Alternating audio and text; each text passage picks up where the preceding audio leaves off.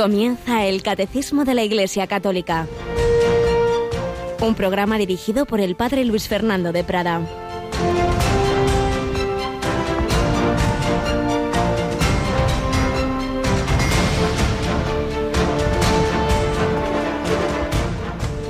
Vosotros sois la luz del mundo. No se puede ocultar una ciudad puesta en lo alto de un monte, tampoco se enciende una lámpara para meterla debajo del celemín, sino para ponerla en el candelero y que alumbre a todos los de casa. Brilla así vuestra luz ante los hombres, para que vean vuestras buenas obras y den gloria a vuestro Padre, que está en los cielos. Alabado sean Jesús, María y José, muy buenos días, querida familia de Radio María.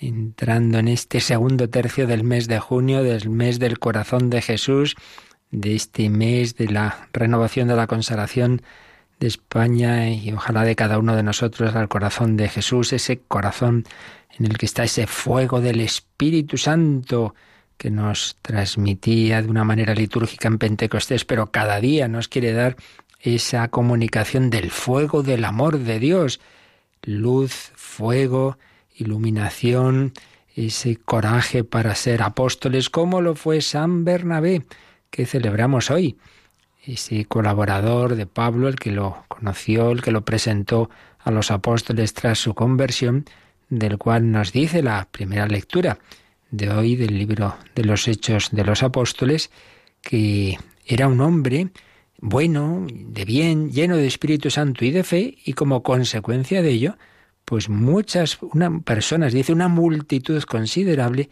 se adhirió al Señor. Cuando alguien está lleno de Dios, cuando alguien refleja la luz de Dios, pues se cumple lo que nos acaba de decir el Evangelio, que así los hombres vean vuestras buenas obras y den gloria a vuestro Padre que está en los cielos. Por supuesto, también habrá quien rechace el Evangelio, porque si rechazaron a Cristo, pues lógico que también rechacen al apóstol de Cristo, aquellos que, que se cierran a la luz. Pero bueno, eso ya no depende de nosotros. Lo que depende de nosotros es esa unión con el Señor y ese dar testimonio, ese ser sal y luz comenta el padre José Fernando Rey sobre este Evangelio de qué sirve la sal si se queda en el salero, para qué sirve la luz si está bajo el celemín. No basta la oración. Dice, encuentro a seglares que pasarían la vida de sagrario en sagrario, de custodia en custodia, de reunión en reunión, de santuario en santuario, y mientras tanto en el mundo las almas se condenan sin que nadie les anuncie a Jesucristo. Hombre, eso no puede ser. Hay que ir a la calle entre adúlteros y blasfemos, entre incrédulos y, anticlericales, vertiendo en ellos el amor que recibís de Dios, sufriendo sus culpas, junto a ellos os salvaréis y los salvaréis, le dice a los seglares. Y todo ello sin dejar la oración, claro, porque si la dejáis, el mundo os tragará.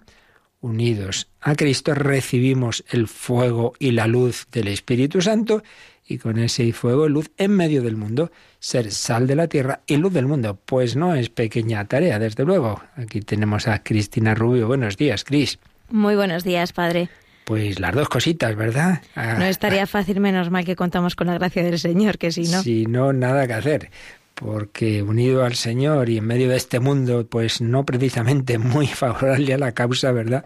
Si no nos unimos mucho a Él, pues nos come el mundo, nos quedamos calladitos, no nos atrevemos, nos asustamos. Bueno, pues Pablo, Bernabé, unidos al Señor, fueron apóstoles suyos, como queremos serlo todos nosotros y para ello pues también estamos poniendo nuestra confianza de una manera muy especial en este mes en el corazón de Cristo. Y también pues estamos haciendo esa preparación con esas meditaciones que vamos a recordar que cada día están extendiéndose mucho estas reflexiones que nos prepara el Padre Santiago Arellano. ¿A qué hora las, las emitimos? Recordamos, Cristina. Pues lo hacemos siempre después de la hora intermedia y hacemos nuestra reflexión del Padre Santiago Arellano. Eso de las doce y cuarto de la mañana y luego el mes habitual del mes al, al mes al corazón de Jesús. En cambio lo tenemos por la tarde, ¿no es así? Después de la oración de vísperas, más o menos a las ocho menos cuarto, menos diez. Estupendo. Bueno, pues precisamente en este mes, esta primera seccioncita, tras este saludo que tenemos en el catecismo, hemos estado recogiendo pinceladas de la Madre Teresa, las dejamos de momento y nos vamos a otra santa, otra santa del siglo XX, en este caso española, la Madre Maravillas. En este mes del corazón de Jesús, vamos a recoger algunas pinceladas de, un librito que han preparado pues el convento de Carmelitas donde ella murió, el de la Aldehuela, donde está enterrada. Un librito sobre el corazón de Jesús del Cerro de los Ángeles y la Madre Maravilla. Es un deseo del corazón de Jesús.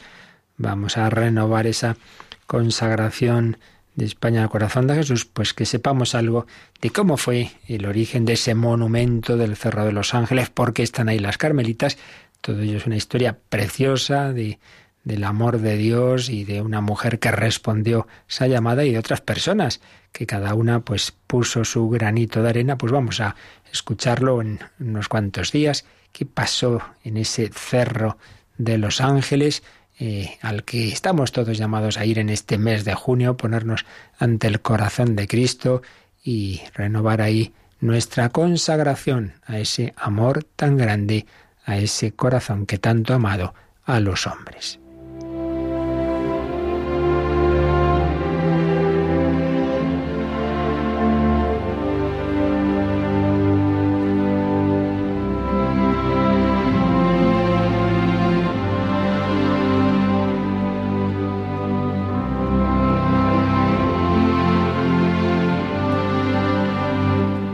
Cuando Maravillas Pidal conoció el Cerro de los Ángeles, una pequeña colina situada a 14 kilómetros de Madrid, más o menos en el centro geográfico de España, solo había en ella una ermita, cuyos orígenes se remontan al siglo XI, una ermita dedicada a Nuestra Señora de los Ángeles, patrona de Getafe, de ahí el nombre del Cerro de los Ángeles, sobre la cual se edificó la que existe actualmente en el siglo XVII.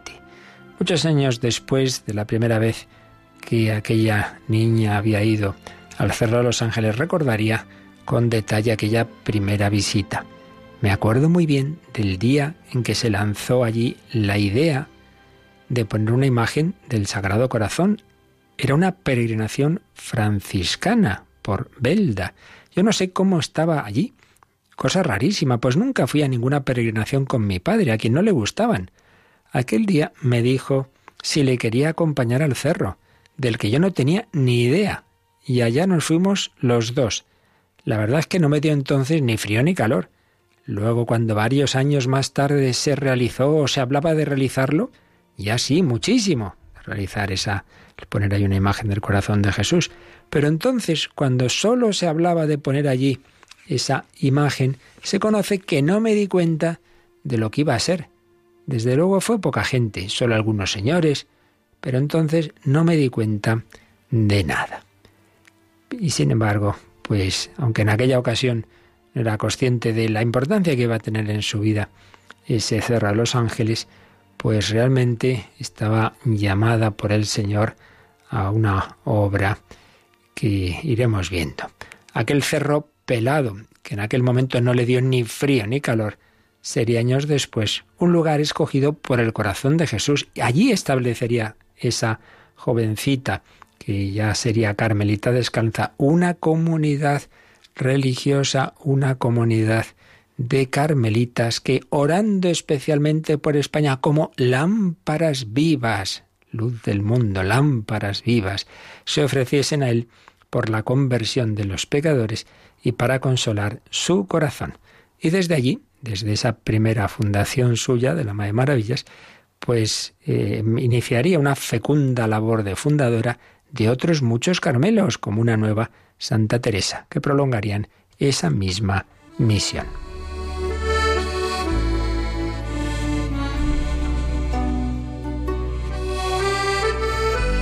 Bien, pues en ese cerro es donde surgió la idea de levantar un monumento al Sagrado Corazón.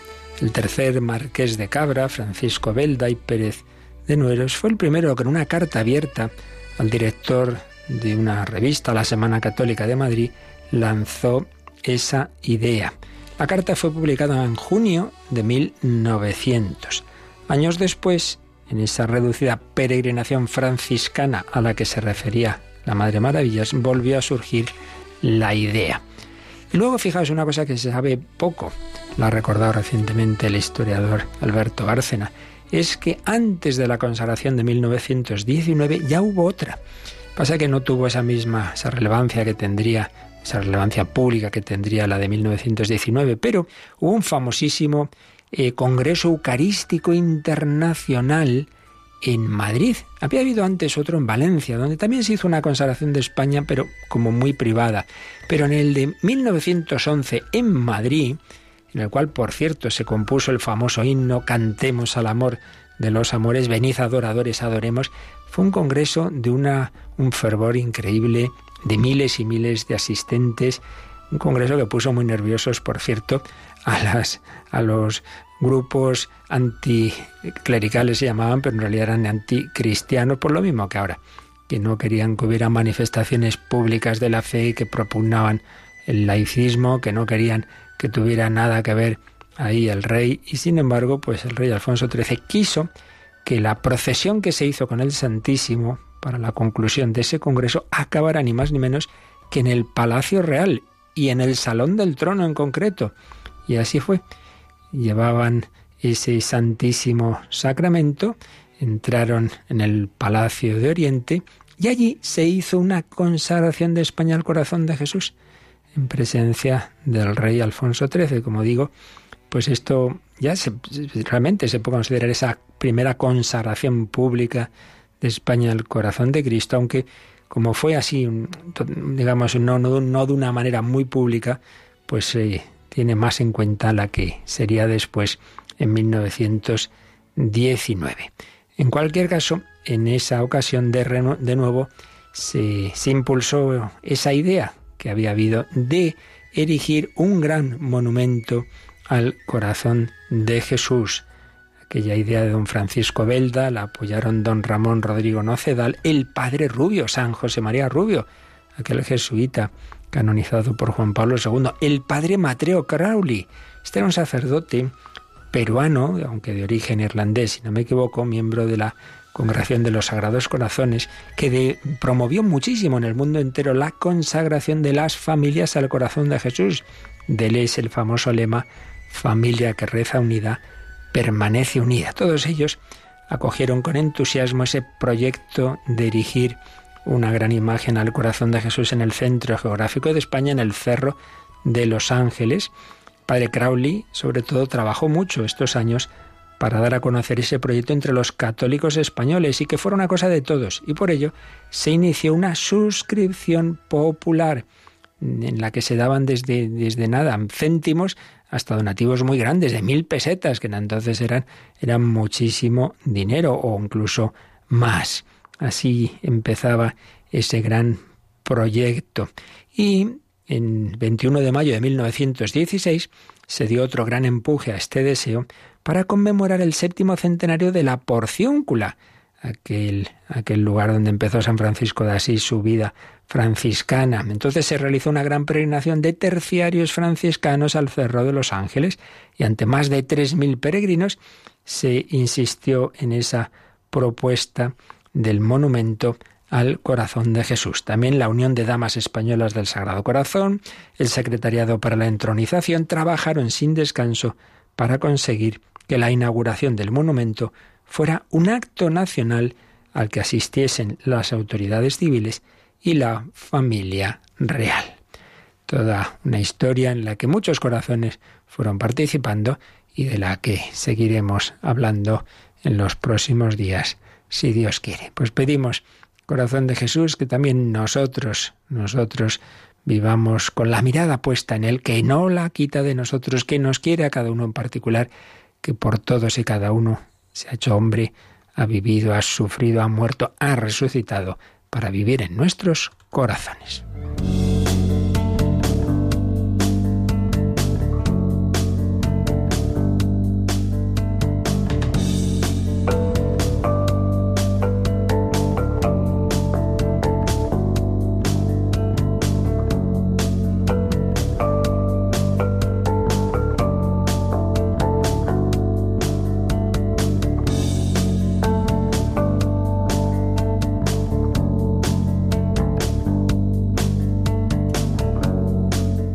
Muchos corazones unidos. ¿Qué es la Iglesia? La comunión, la comunión de los santos.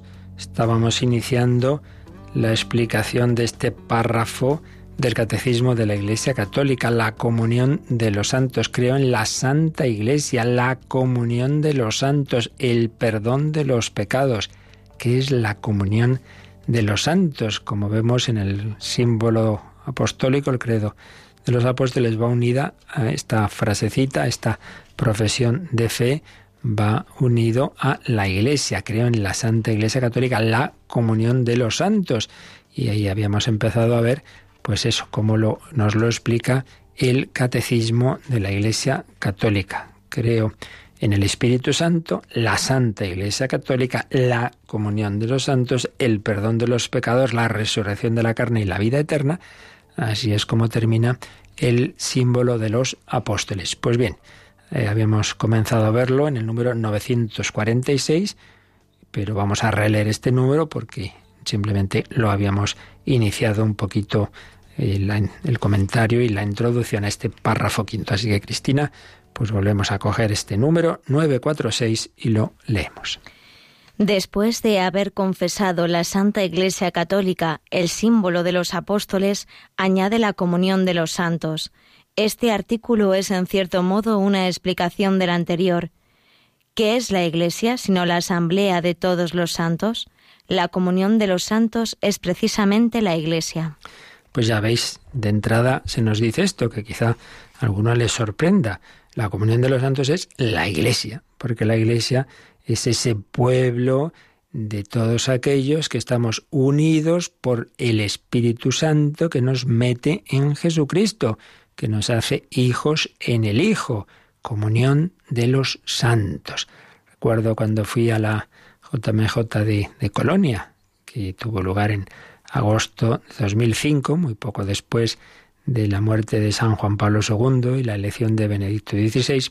Recuerdo que había un inmenso póster en la ciudad de, Colonia, en Alemania, que era una fotografía de Juan Pablo II, recientemente fallecido, como digo, estaba hecho con miles y miles y miles de pequeñas fotografías de pequeños rostros de jóvenes que habían enviado por correo electrónico su rostro como un homenaje, como un recuerdo a Juan Pablo II, habían participado en otras jornadas mundiales de la juventud, y entonces se formaba ese gran retrato de Juan Pablo II con esos miles de rostros, y al pie ponía you, gracias, gracias por lo que había hecho por los jóvenes.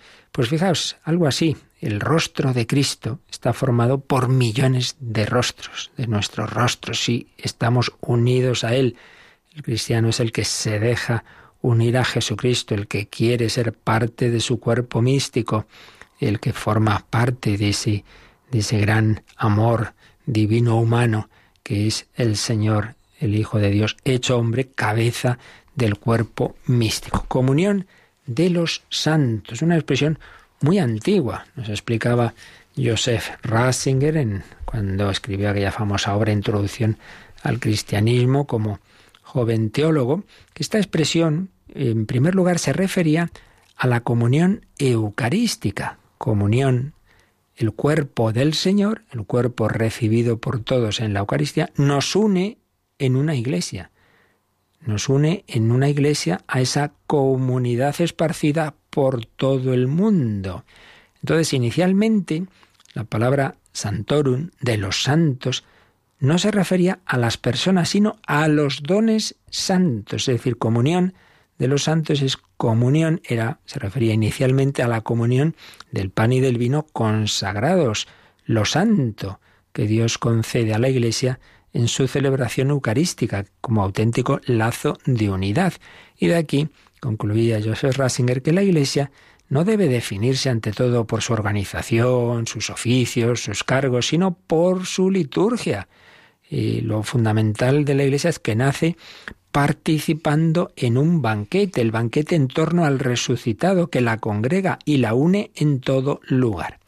Pero si inicialmente tenía ese sentido, digamos, de las cosas santas, lo sagrado que se nos da en la Eucaristía, claro, enseguida se empezó a aplicar a las personas unidas y santificadas por ese don de Dios. Entonces, se empezó a aplicar ya a las personas y se pensó en la Iglesia no simplemente como unidad de la mesa eucarística, sino comunidad de los que son uno a raíz de ese banquete eucarístico, a raíz de esa mesa eucarística. Y se pasó a incluir en el concepto de iglesia una dimensión cósmica.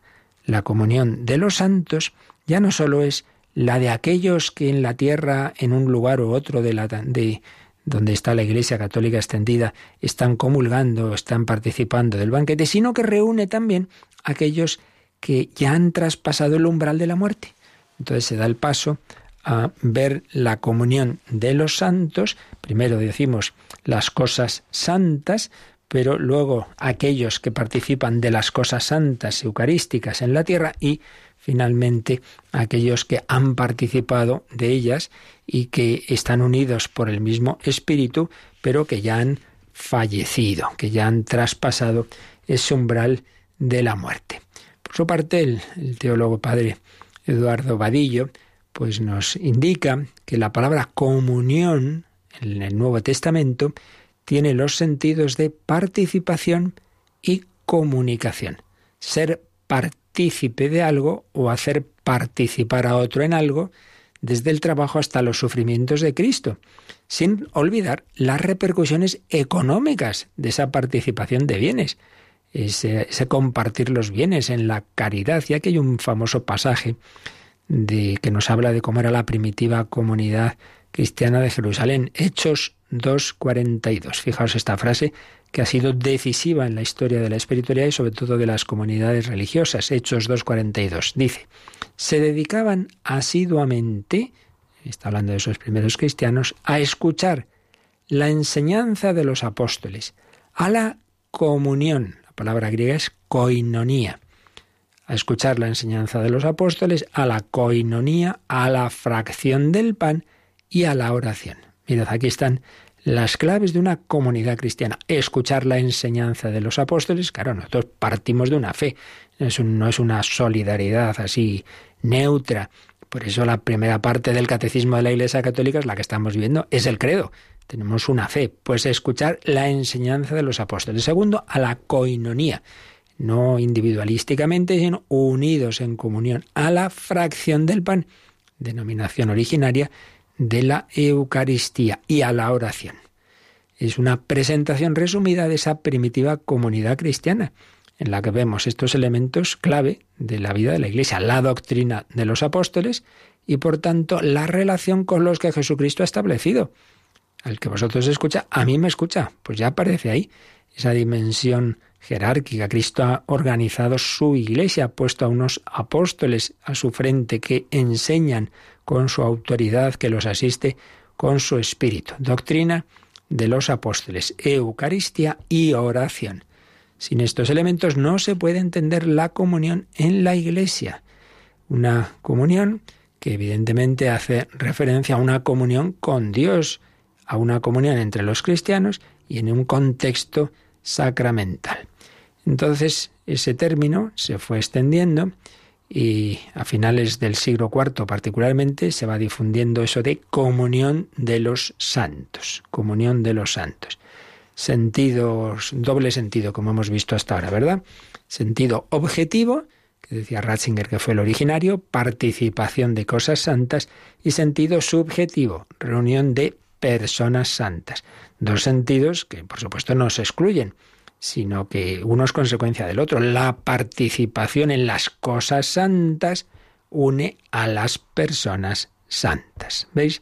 Por tanto, que se nos quede claro ya este concepto que luego iremos desarrollando, pero entonces si dudamos o alguien nos pregunta, ¿qué es eso de comunión de los santos? Pues doble sentido comunión en las realidades santas que se nos dan en los sacramentos, fundamentalmente la Eucaristía, y como consecuencia de que todos participamos de esas cosas santas, pues es también reunión de las personas que son santificadas por las cosas santas, las cuales inicialmente se pensaba en las que estaban en la tierra, pero también pronto se empezó para aplicarlas a los que están en cualquier situación de la Iglesia. No solo es la Iglesia eh, peregrina en este mundo, sino también la iglesia triunfante que decimos, la iglesia del cielo y la iglesia purgante, los hijos de Dios que están todavía purificándose, pero que son, están ya sabemos que en camino de llegar al objetivo. Por tanto, iglesia comunión, que por supuesto eso no se opone a la iglesia como una sociedad, pero la sociedad visible, que es la Iglesia, tiene unos vínculos invisibles, unos vínculos sobrenaturales. Y lo que nos une no es no sé qué cosa externa o que tenemos el mismo, la misma raza, no, nada de eso. Lo que nos une es el Espíritu Santo y lo que nos une es que participamos de esas realidades divinas que se nos dan en la Eucaristía.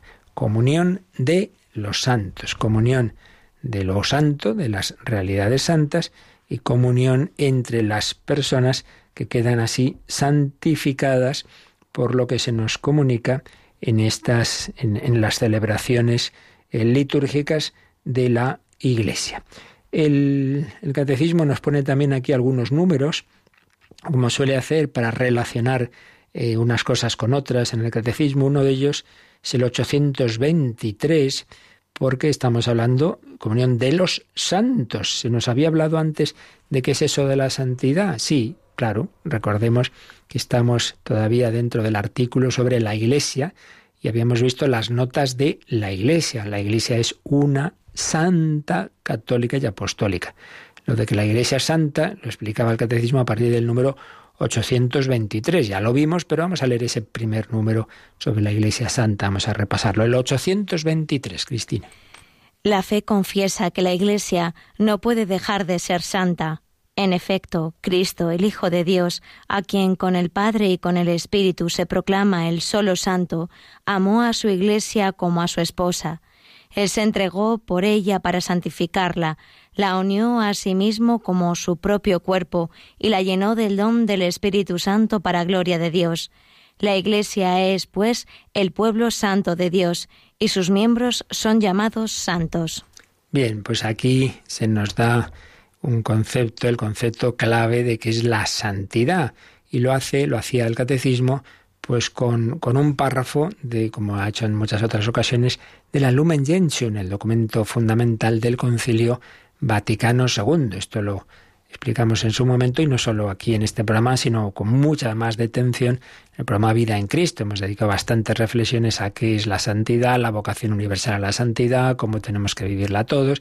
Pues bien, la santidad es la forma de ser de Dios. Entonces solo Dios es santo, pero esa forma de ser de Dios Él la quiere dar a participar. ¿Y cómo nos llega? Pues nos llega a través del Hijo Eterno, Dios de Dios, luz de luz, que se ha hecho hombre. Por eso, en, primer lugar, claro, solo tú eres santo, Señor, solo tú, Altísimo Jesucristo, Jesucristo, ha asumido una naturaleza humana y, la persona que mueve, por así decir, esa naturaleza humana es una persona divina, es santa. Ahora bien, ese Señor, el solo santo, se ha desposado con la iglesia, con la humanidad. Entonces, dice, él amó a, su iglesia como a su esposa. Esto lo, lo dice San Pablo, ¿verdad? En la carta a los Efesios, se entregó por ella para santificarla, la unió a sí mismo como su propio cuerpo. San Pablo compara el matrimonio cristiano con el matrimonio, por así decir, entre Cristo y la Iglesia. Entonces, así como los esposos se hacen una sola carne, Cristo se hace una sola carne con su iglesia. Entonces, le comunica su forma de ser. Entonces, esa santidad, esa naturaleza divina de Dios hecho hombre, se le da a la iglesia. Entonces, la iglesia, no por sí misma, no por sus fuerzas, los hombres somos todos débiles y pecadores, pero recibimos la santidad que nos comunica el esposo, que nos comunica Jesucristo porque nos da el don del Espíritu Santo. Recibid el Espíritu Santo. Entonces nosotros que somos vasos frágiles, débiles y pecadores, sin embargo vamos recibiendo la vida divina. Claro, tanto cuanto nos dejamos llenar del Espíritu Santo, nos vamos santificando. ya no soy yo, es Cristo quien vive en mí. Claro, tanto cuanto no me dejo, o es un proceso que, es, que el Señor va haciendo también lentamente, queda en mí toda esa parte negativa. Por eso la Iglesia es una comunidad de pecadores, pero que en sí misma es santa porque lo que la especifica es lo que le viene del Señor, lo que le viene de Cristo. Por eso dice, la Iglesia es el pueblo santo de Dios y sus miembros son llamados santos. San Pablo en varias cartas dice, saludo a los santos de Éfeso, a los santos de no sé dónde. Bueno, no en el sentido de que ya, ya todo lo que hacen sea perfecto, sino porque han recibido por el bautismo esa primera comunicación de la vida divina, de la vida de la santidad. Claro, eso es un niño, sí, ya es ser humano, sí, claro, es ser humano, pero tiene que madurar, tiene que desarrollar su inteligencia, su cuerpo, todo, ¿verdad? Pues algo así, hemos recibido en germen la santidad, pero tiene que ir creciendo, tiene que irse desarrollando. Bueno, como digo, esto lo explicamos en su momento, pero dado que estamos hablando de la comunión de los santos, convenía recordar brevemente qué es la santidad. Es esa naturaleza divina que eh, se nos comunica inicialmente en el bautismo, pero que está llamada a ir poseyéndonos plenamente, pensamiento, voluntad, corazón, en fin, hasta los últimos confines de la tierra de nuestra psicología, que todavía quedan muchas zonas paganas, que muchas veces no, no reaccionan al modo cristiano, sino que reaccionó a un modo todavía, pues eso, pagano, no cristianizado plenamente, como pasa en las sociedades. Llega la Iglesia, empieza a evangelizar a una sociedad, si se la convierte en muchos, bueno, sí, se convierten, pero hasta que, hasta que eso impregna todas las costumbres pasan siglos. Lo vemos en la historia de la Iglesia, en la historia de las misiones, como pues lentamente se va construyendo una civilización cristiana, así como también lamentablemente pues también se va produciendo lo contrario cuando se dan como en nuestros últimos siglos procesos de descristianización. Estos procesos son lentos. El Señor nos quiere ir santificando, comunicándonos su vida divina. Enseguida vemos algo más sobre este término de la santidad, pero vamos a pedir al Señor que renovemos todos esa conciencia de que estamos llamados a vivir a fondo esa vida divina, estamos llamados a ser santos sal de la tierra, luz del mundo. No podemos conformarnos con el aprobadillo. Hay que ir a por el sobresaliente. Sed santos, nos pide el Señor.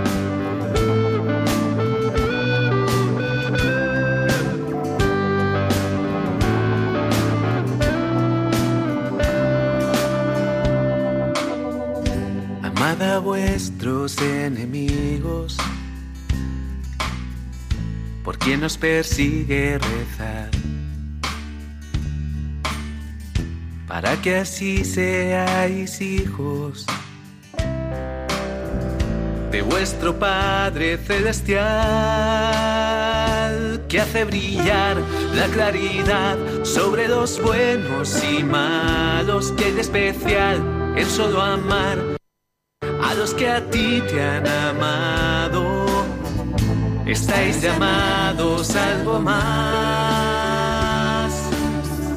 Fuisteis creados para amar. Sed santos, sed santos, como el Padre Celestial. Sed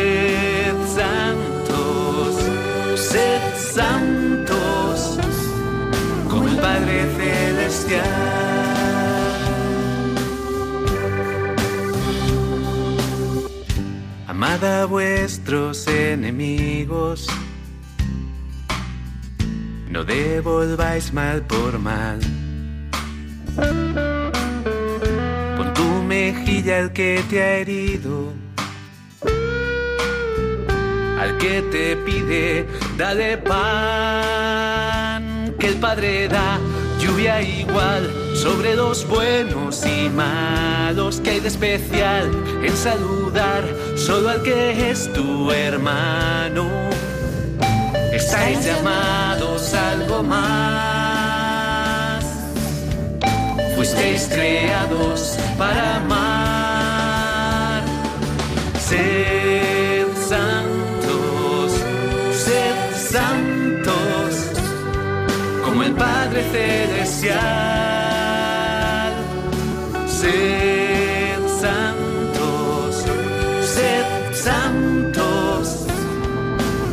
Padre Celestial.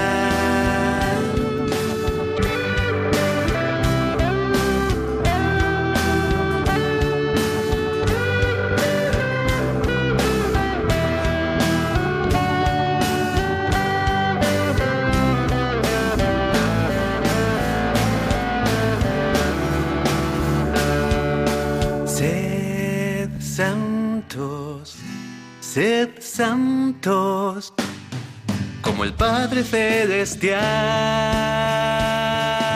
Sed santos, sed santos, como el Padre Celestial.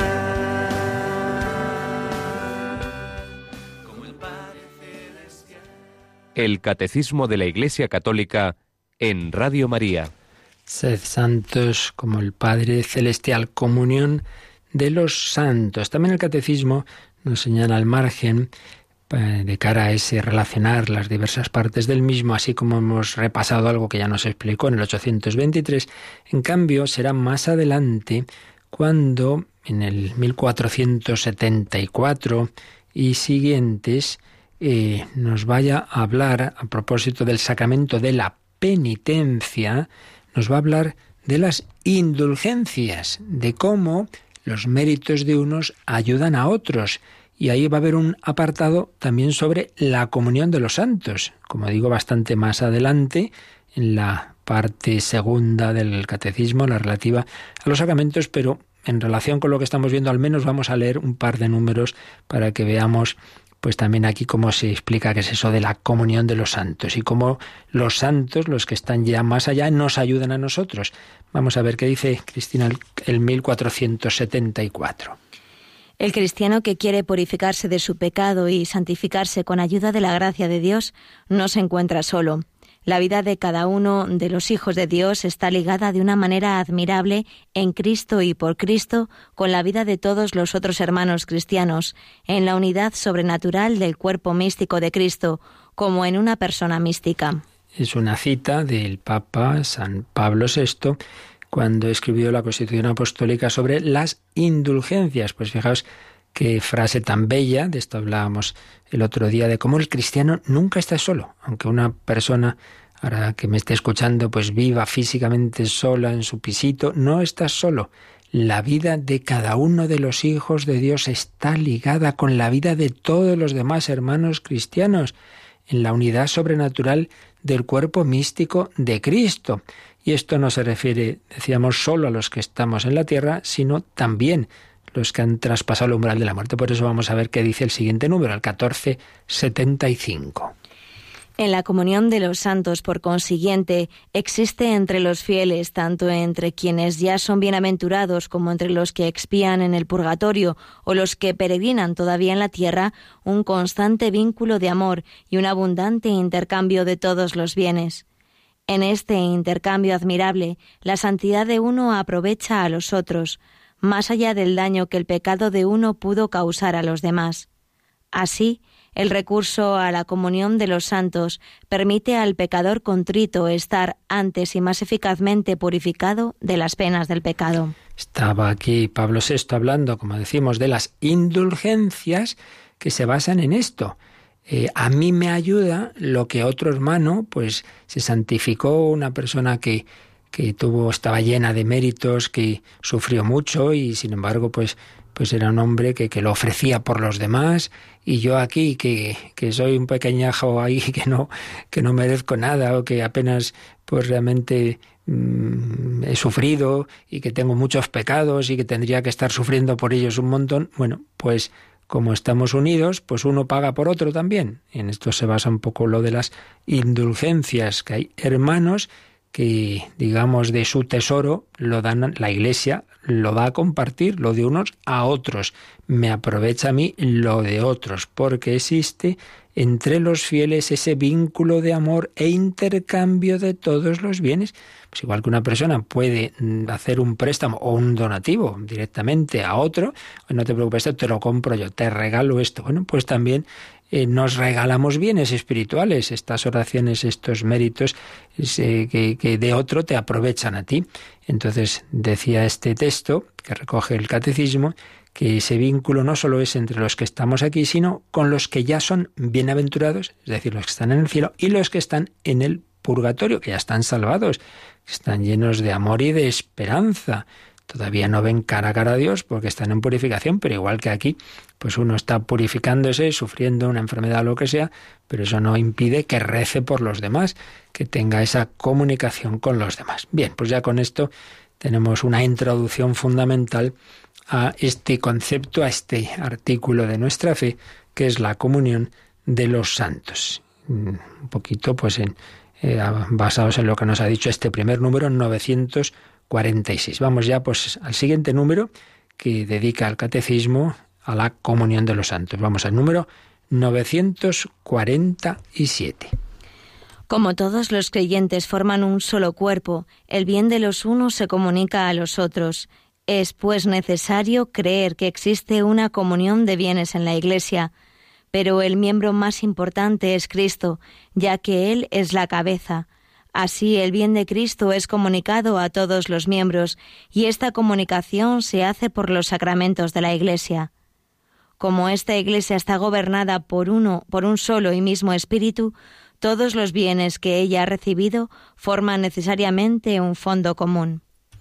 Bien, pues este número 947 está hecho por dos citas, está formado totalmente por dos citas. La primera parte que nos ha leído Cristina es del gran doctor de la Iglesia, Santo Tomás de Aquino. Entonces nos recuerda que todos los cristianos formamos un solo cuerpo. Entonces, igual que en el cuerpo, si un miembro funciona bien, pues ah, colabora a que todo el, la persona se sienta bien y viceversa. Si un miembro funciona mal, pues me duele esto, sí, pero estoy yo, todo, todo yo estoy fastidiado, ¿verdad? Bueno, pues aquí eso pasa en la iglesia. Claro, el bien de uno ayuda a los otros, también el mal. Lo oíamos antes a, Pablo VI, ¿verdad?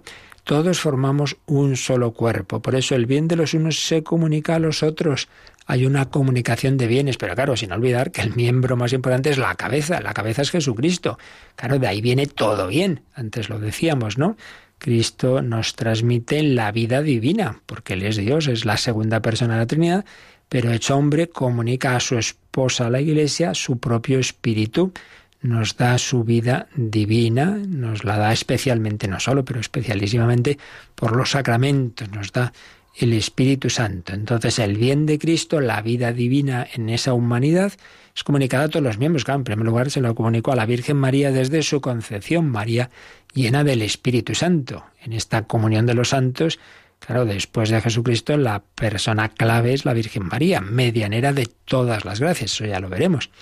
El bien de Cristo es comunicado a todos los miembros y esta comunicación se hace por los, sobre todo por los sacramentos de la Iglesia. Hasta aquí es lo que nos ha explicado Santo Tomás de Aquino. Y la segunda cita es de otro catecismo oficial de la Iglesia, el que hubo después del Concilio de Trento, el llamado Catecismo Romano. Entonces ahí se nos dice como esta Iglesia está gobernada por un solo y mismo espíritu, todos los bienes que ella ha recibido forman necesariamente un fondo común.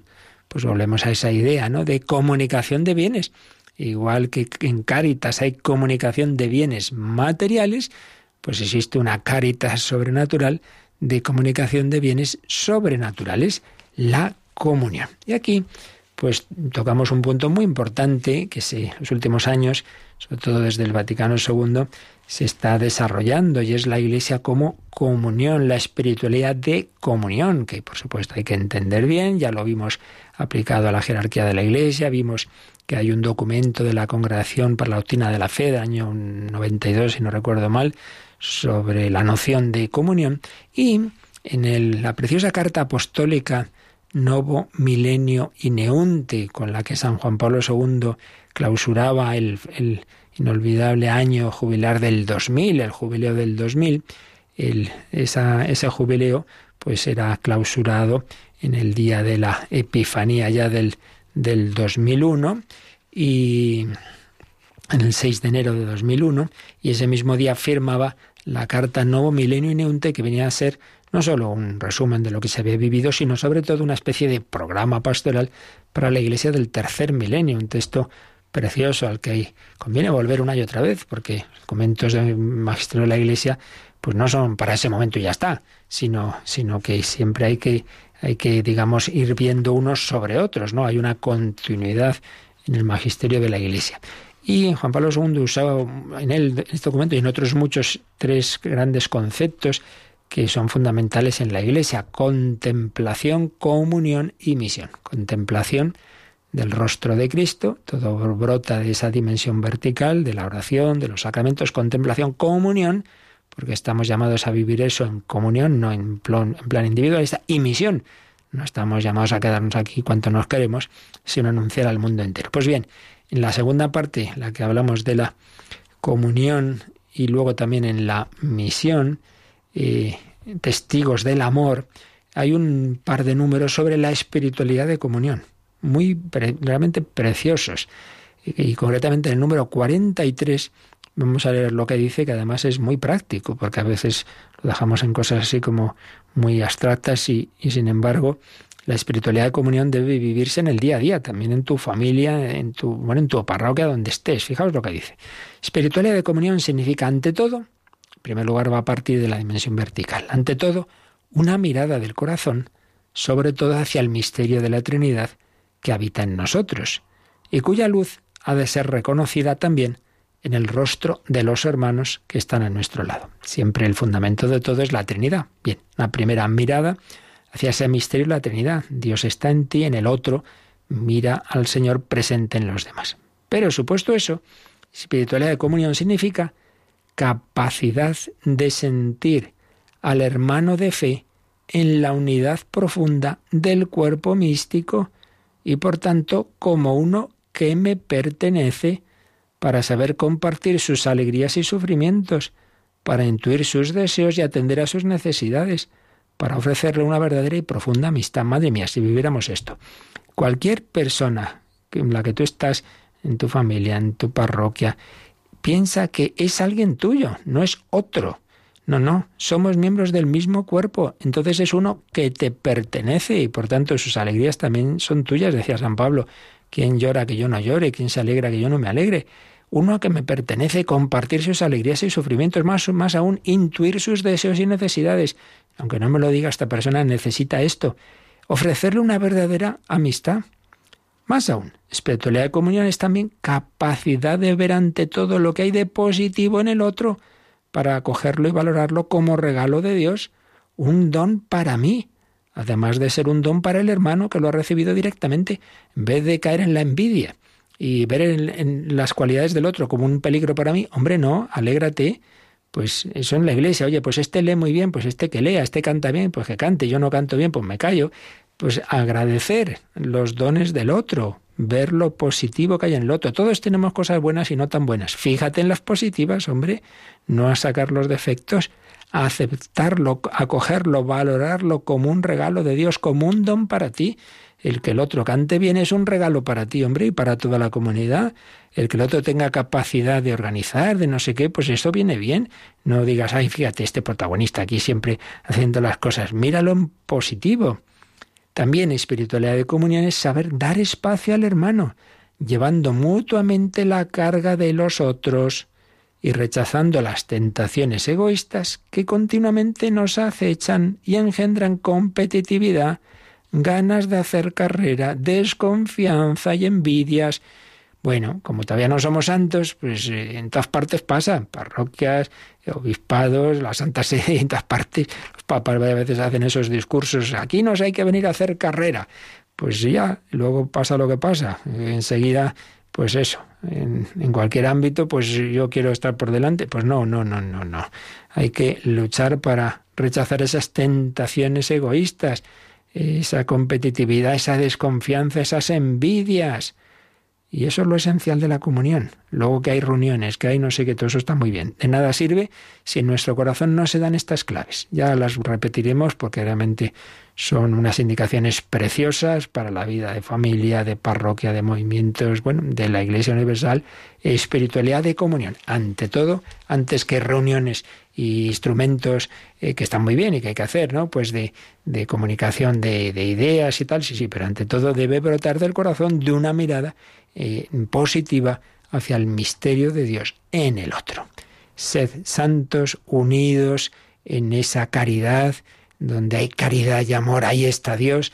Ese es el don fundamental, la Iglesia unida, comunión de los santos, si recibimos al santo de los santos, que nos da un corazón como el suyo, un corazón lleno de amor, un corazón lleno de la caritas, que es el amor de Dios. Deus caritas es Dios es amor. Pues lo meditamos y si tenéis ahora alguna consulta, algún testimonio sobre este u otros temas, cualquier pregunta, pues nos recuerdan cómo podéis traerla.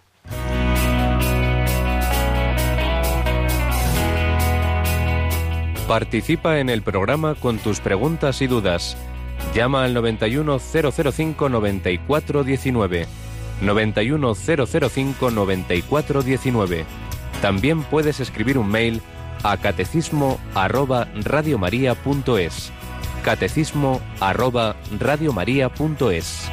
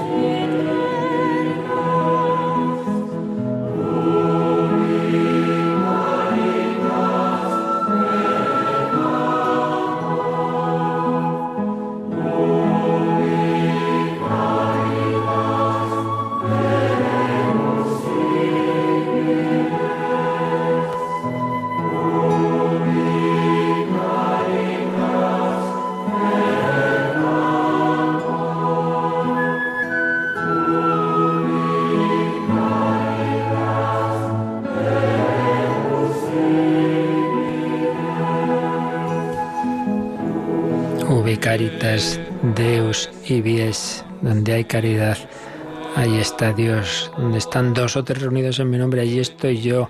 En esto conocerán que sois mis discípulos, en el amor que os tenéis unos a otros.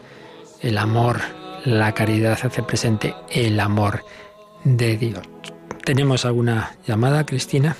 Sí, tenemos una llamada de Jaime desde Tenerife que bueno, pues quería preguntar si durante la consagración en la misa se produce también en el sacerdote la transustanciación, o sea, si hay un cambio también en el sacerdote. En el propio sacerdote, no, no, no. Una cosa es que el sacerdote puede hacer esa transustanciación porque él previamente ha sido consagrado, introducido en el orden sacerdotal que le da la autoridad para hablar en nombre de Cristo y decir palabras que las digo con la fuerza de Cristo. Esto es mi cuerpo. En ese sentido, o yo te absuelvo de tus pecados. En ese sentido, si lo que quiere decir eh, Jaime es que cuando está actuando el sacerdote como tal, no es fulanito, sino que es a través de sus palabras, es Jesucristo quien actúa. En ese sentido, en esa actuación, digamos, la actuación de perdonar pecados o de cambiar, transformar el pan, la sustancia del pan y vino el cuerpo y la sangre de Cristo, evidentemente quien la hace es Jesucristo a través de esas palabras, pero no en el sentido de que en nuestra naturaleza humana se haya producido esa misma transustanciación, no, en ese sentido no, porque el pan y vino, ciertamente, aunque no lo veamos, en su esencia profunda, su sustancia, ha cambiado. Pero en cambio el sacerdote no cambia mi cuerpo y mi alma, no, yo sigo siendo la misma persona humana, mi ser no cambia como tal. Lo que pasa es que esa actuación, ese cambio que, que Dios realiza en el, en el, pan y vino, pues lo hace con su autoridad divina, eh, digamos, cuando el sacerdote pronuncia esas palabras, pero no porque mi ser como tal haya sido cambiado. Muy bien. Cualquier duda siempre decimos no nos la quedéis, sino plantearla. También teníamos un correo interesante el otro día, llegó al final de una señora cuyo marido últimamente dice que, que antes comulgaba, pero que, pero que ya pues no, no fue a misa. Entonces le dije que tenía que confesarse, pero entonces le dijo al sacerdote que no tenía fe entonces el sacerdote le dijo que mejor no confesar ni comulgar, sino que hablara, digamos que fuera hablando, que tuviera un acompañamiento con el sacerdote. Entonces pregunta su mujer si no sería mejor seguir recibiendo los sacramentos. Vamos a ver. Evidentemente, en teoría, uno puede recibir los sacramentos si tiene fe. Claro, si uno no tiene fe en los sacramentos no tendría sentido. Desde ese punto de vista se entiende la respuesta del sacerdote. Si a mí me viene alguien y me dice, mire, yo estoy buscando la verdad, pero, pero yo no creo en la iglesia, porque claro, no, en principio no le digo, pues ala, confiese y comulga, porque, porque si no tiene fe, pues, pues no puede, claro, los sacramentos presuponen la fe. Eso es así. Ahora bien, ahora bien, hay veces en que uno dice eso y le parece que no tiene fe, y en el fondo sí la tiene. Hay casos históricos, y yo he conocido alguno en particular más de cerca, ¿no? Pero un caso histórico conocido es Carlos de Foucault, que de jovencito tenía fe, luego la perdió, o al menos eso pensaba él, vivió sin Dios, y luego en una situación de, de querer buscar la verdad se hizo amigo de un sacerdote y hablaba con él y un momento dado, una mañana después de una noche en que no consigue dormir, pues se dirige a dónde está este sacerdote, el padre Ubelín, ve que está en el confesionario, padre, yo, yo es que quisiera creer, pues confiésate, pero, pero, pero, ¿cómo que me confiese? Si no tengo fe, no, no, no, confiésate. Se confesó y ahora te doy la comunión, pero padre, que, venga, comulga. Y después de eso, pues la, la llama de la fe volvió a brillar. ¿Qué ocurría? Pues que en el fondo quedaba quedaba un resto de fe. Si no hubiera nada de fe, en efecto no podría haberse confesado ni haber convulgado, pero el sacerdote vio que sí que quedaba fe. Lo que pasa es que estaba tapada, por así decir, por todo el pecado y que había que quitar eso. Entonces hay veces que uno le parece que no tiene fe y no es así. Yo recuerdo yo mismo, aún de jovenzuelo, momento de esos de oscuridad, de dudas, de crisis, fui a confesarme, eh, un padre jesuita mayor, Padre, que no tengo fe, me confieso que no tengo fe. Y me dijo, hijo, si no tuvieras fe no te confesarías. Diga, pues tienes razón, ¿no? Es decir, me hacía ahí un lío yo. Entonces, hay veces que uno le parece eso, y quizás al sacerdote le puede parecer que no tiene suficiente fe para confesarse, a lo mejor sí. Pero entendamos, ¿no? Que hay veces en que puede ser preferible decir, bueno, pues antes de confesar vamos a hablar, vamos a hacer un acompañamiento espiritual, dirección espiritual, como queramos llamarlo, y ya llegará. Y hay veces en que en que sí que convendría o se podría dar ese paso. Por tanto, bueno, pues fiémonos del consejo que le ha dado al sacerdote. Las dos respuestas pueden tener su sentido dependiendo de la situación espiritual de esta persona, así que vamos a pedir para que el Señor pronto le ilumine a, a su marido y pueda volver a recibir los sacramentos, pero en cualquier caso que siga buscando al Señor. Pues así debemos hacer todos y cada uno de nosotros y nos ayudamos mutuamente en la comunión de los santos. Pedimos unos por otros y pedimos ahora al Señor su bendición. La bendición de Dios Todopoderoso, Padre, Hijo y Espíritu Santo, descienda sobre vosotros. Alabado sea Jesucristo.